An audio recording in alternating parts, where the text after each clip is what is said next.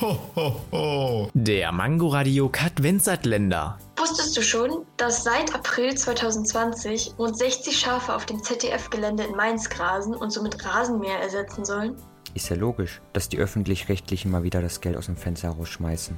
Um genau zu sein, spart das sogar etwas Geld, was sonst in Arbeitskräfte, Geräte und sowas reingesteckt werden müsste. Bist du sicher?